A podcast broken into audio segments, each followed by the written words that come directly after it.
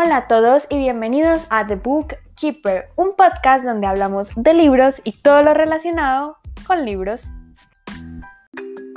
Hoy les traigo una súper recomendación y este libro me lo acabo de terminar de leer hace como 5 minutos y se llama Graceling, escrito por Christine Cashore, no sé cómo se pronuncia el apellido.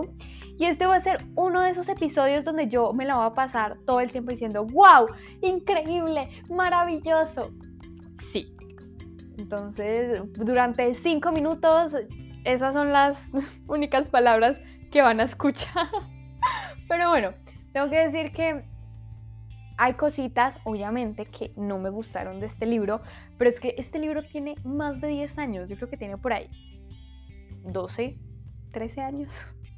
La verdad es que no tengo ni idea, pero me encantó y siento que las partes que no me gustaron son menos de las que de verdad amé con locura y pasión.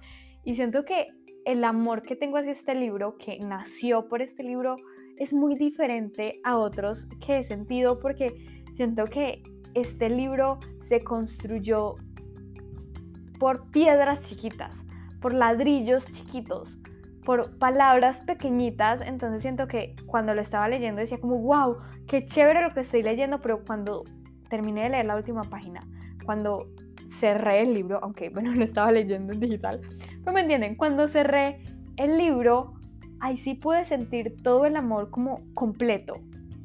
Y fue una de las mejores sensaciones. Quiero volver a leer este libro por primera vez. Y a ver, yo llegué a este libro gracias a mi mejor amiga.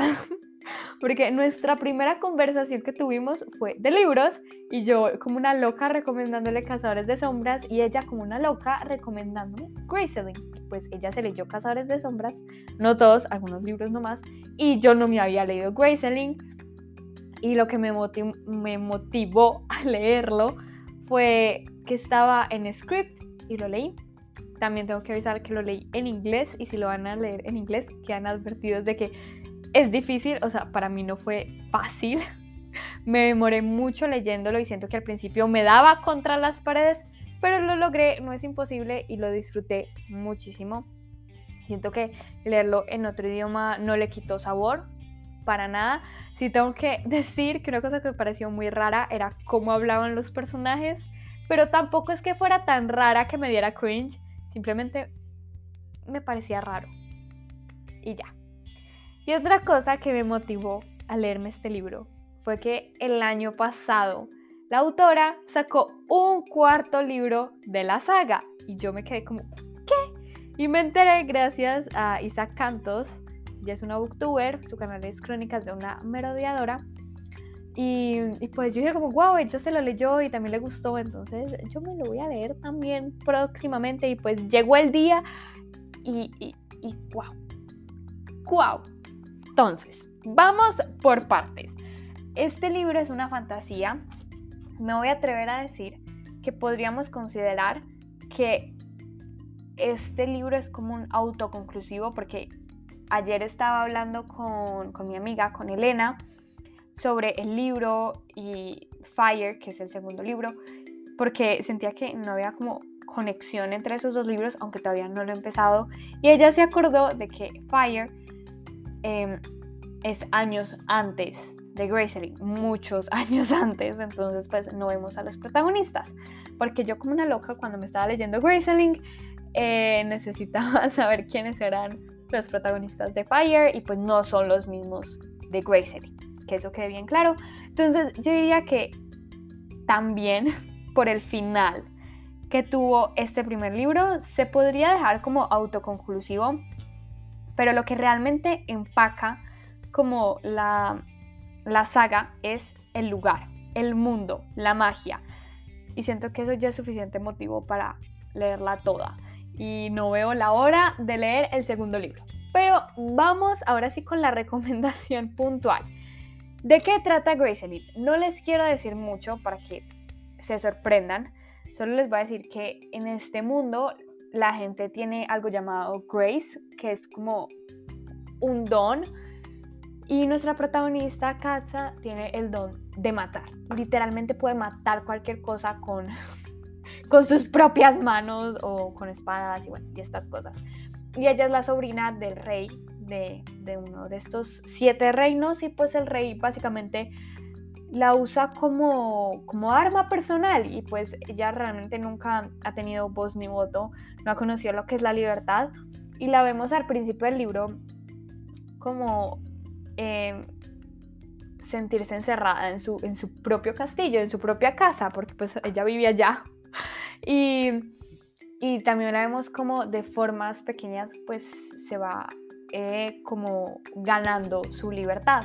Y una de estas es que ella, no sé si es como la fundadora per se, pero ella participa en una cosa que se llama como el consejo, como the council, que es un grupo de personas de todos los reinos que se juntan para hacer como el bien. Entonces, por ejemplo, si a una aldea le están robando, como la están saqueando ladrones, pues mandan a personas para que pues impidan como esto, para que, no sé, ayuden a reconstruir la aldea, esto y lo otro. Entonces ella forma parte de esto y, es como de, las que toma pues como las decisiones heavy.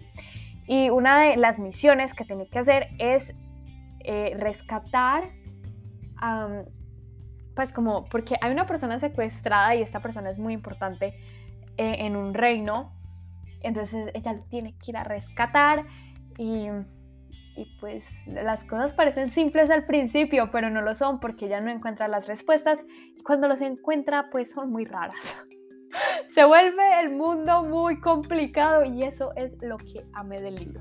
Primero que nada, los personajes son increíbles y siento que la protagonista está tan bien hecha que hasta en algunas partes te dan ganas de zarandearle, decirle por favor despierta.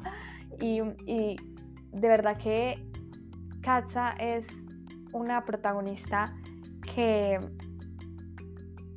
que te hace pensar mucho, que te hace cuestionarte en ciertas partes sin necesidad de ser como un golpe, una cachetada. No, siento que muchas veces tiene uno que otro pensamiento que tú lo tienes que volver a releer, porque es como, wow, wow, como lo pones en palabras y, y wow.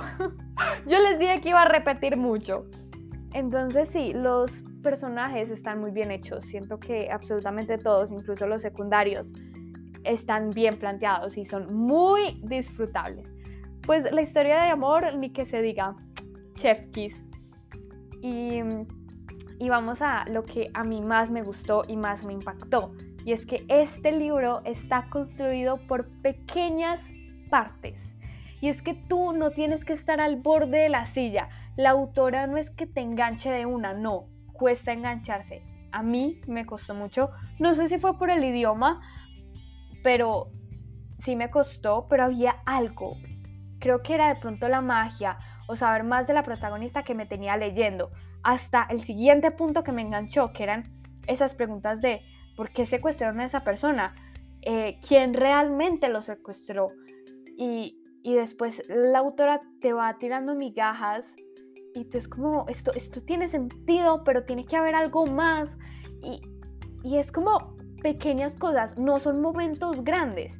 Y habían partes en las que yo sufría por los personajes, pero me daba cuenta que, hey, pues tampoco, están pasando cosas pequeñas. Y siento que hay una parte del libro donde es muchísima tensión. O sea, yo estaba como, no puede ser lo que estoy leyendo. Y, y ahí sí fue como una cosa grande, pero ya después de la cosa grande, como que te acostumbras a que esté ahí. Pero la autora sabe lo que está haciendo y no te suelta y no te suelta. Y esto me di cuenta realmente cuando ya estaba en las últimas páginas del libro, porque yo decía, ¿qué fue realmente lo que me mantuvo enganchada? Porque les juro, totalmente, que yo empecé este libro y no tenía ni idea, pero para nada, de hasta dónde iba a llegar. O sea, es que ni siquiera los protagonistas tenían idea de todas las vueltas que estaban dando. Es que al punto que llegamos es incluso, o sea, me atrevo a decir que es ridículo todo lo que se recorrió para llegar a ese punto tan, tan inesperado realmente, pero tiene tanto sentido y la autora te lo va mostrando todo tan despacio, tan, tan sutil que cuando miras atrás dices, Dios mío, ¿cuándo pasó todo eso? ¿Cuándo llegamos a este punto? Y es algo que me pareció increíble porque creo que nunca lo había sentido y lo disfruté muchísimo y siento que el amor que le tengo a este libro fue construido poquito a poquito por esos eventos pequeños y obviamente ese evento tan gigante que después pasa. De verdad que léanlo, porque es un libro que aunque ya tenga sus años, tiene mucho que ofrecer. Y bueno, eso fue todo por el episodio de hoy. Más de 10 minutos aquí nos fuimos, pero es que este libro se los merece. Los 10 enteritos.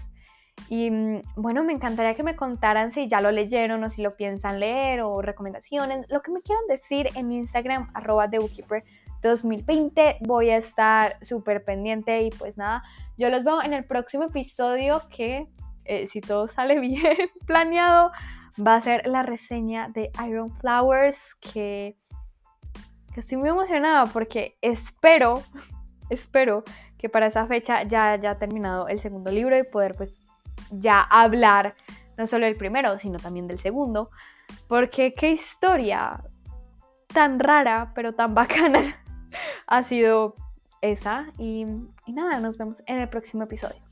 ¡Chao!